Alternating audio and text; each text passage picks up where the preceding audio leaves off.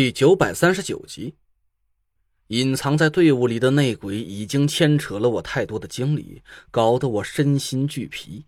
一开始我认为内鬼会出现在原二号仓库的五个人之中，但万万没想到，却意外的查出了胡小蝶。这个结果大大出乎了我的意料，想不到连王才这种老奸巨猾的老油条都被胡小蝶蒙骗了过去。但这样一来，第一轮的 DNA 样本排查为什么会失败就能解释通了。所有的样本都是胡小蝶负责采集的，他随便捡个男人用过一次性的纸杯替换掉张俊轩的 DNA 样本，那还不是举手之劳。但与此同时，却又出现了一个很难解释的疑点。既然何宁宁手上没有真正的张俊轩的 DNA 样本，那实验室里出现的那群劫匪，他们到底是来干什么的？除了千里迢迢来给我送了八颗人头之外，他们唯一的作用就是把我的目光吸引到了晋中这个地方。由此，老家是晋中地区的燕无鱼和燕壮父子俩就顺理成章的浮出了水面，进入了我的视线。除此之外，胡小蝶假扮的王月又在电话里一而再、再而三的暗示我，燕无鱼的公司跟那个神秘的境外财团有关系。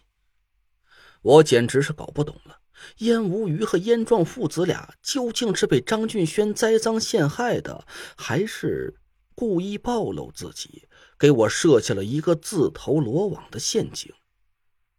我暂时还不想在这个问题上耗费脑细胞。只要成功的甄别了岳杏林的身份，那萧玄通的任务就算是圆满完成了。等过了今晚，我把他转移到了安全的地方，慢慢的让他把身体调养好。烟雾鱼是不是内鬼的这个谜团，早晚都会云开雾散。当然了，这个前提是萧玄通还活着。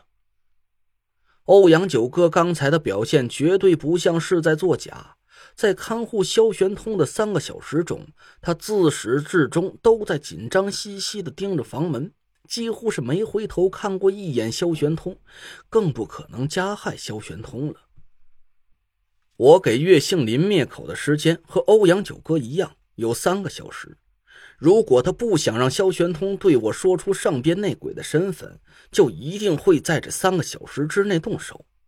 反正袁春怡已经知道了青竹居士人在晋中的这个消息，无论他信与不信，萧玄通对他来说已经没有任何价值了。在这种情况下，为了防止萧玄通吐露更多的秘密，让他永远的闭上嘴是最佳的一种选择。我现在最关心的不是萧玄通的死活，而是岳杏林究竟是人是鬼。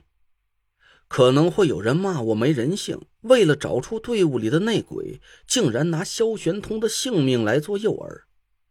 可是我别无选择，留给我的时间已经所剩不多了，更何况王月已经惨死在了张俊轩的手上。我现在所要做的。是以最快的速度肃清奸细，赶在六月初六之前阻止张俊轩的祭祀大典，同时揪出隐藏在上边高层之中的内鬼。至于为了这个目的会让多少人置身于险境之中，这已经不在我的考虑范围之内了。岳杏林慢慢的走进了卧室，坐在萧玄通的床边，低下头紧盯着他的脸，画面几乎静止了。岳杏林就这么紧盯着萧玄通，足足十几分钟，一动也没动。我的心跳越来越快，满脑子就只有一个念头：别下手，千万别下手。岳杏林在队伍里的作用，没有任何人可以取代。不光是因为他具有领导者的气魄和能力，可以帮我分担指挥队伍的重任，更重要的是。除了纳若兰和德福，他是整个队伍里唯一一个知道太医令在我手上的人。一旦确认了他是内鬼，那也就等于是张俊轩、黄华玉和袁春怡都知道了太医令的下落。我就会马上变成一大堆人的活靶子，明枪暗箭会在一瞬间把我包围起来。突然，岳杏林轻轻皱了一下眉头。他迟疑了一下，伸出手按在了萧玄通的脉搏上。我们三个人顿时就紧张了起来。李木木赶紧敲了几下键盘，把画面拉近了一些。岳杏林按了一会儿萧玄通的脉搏，脸色越发凝重。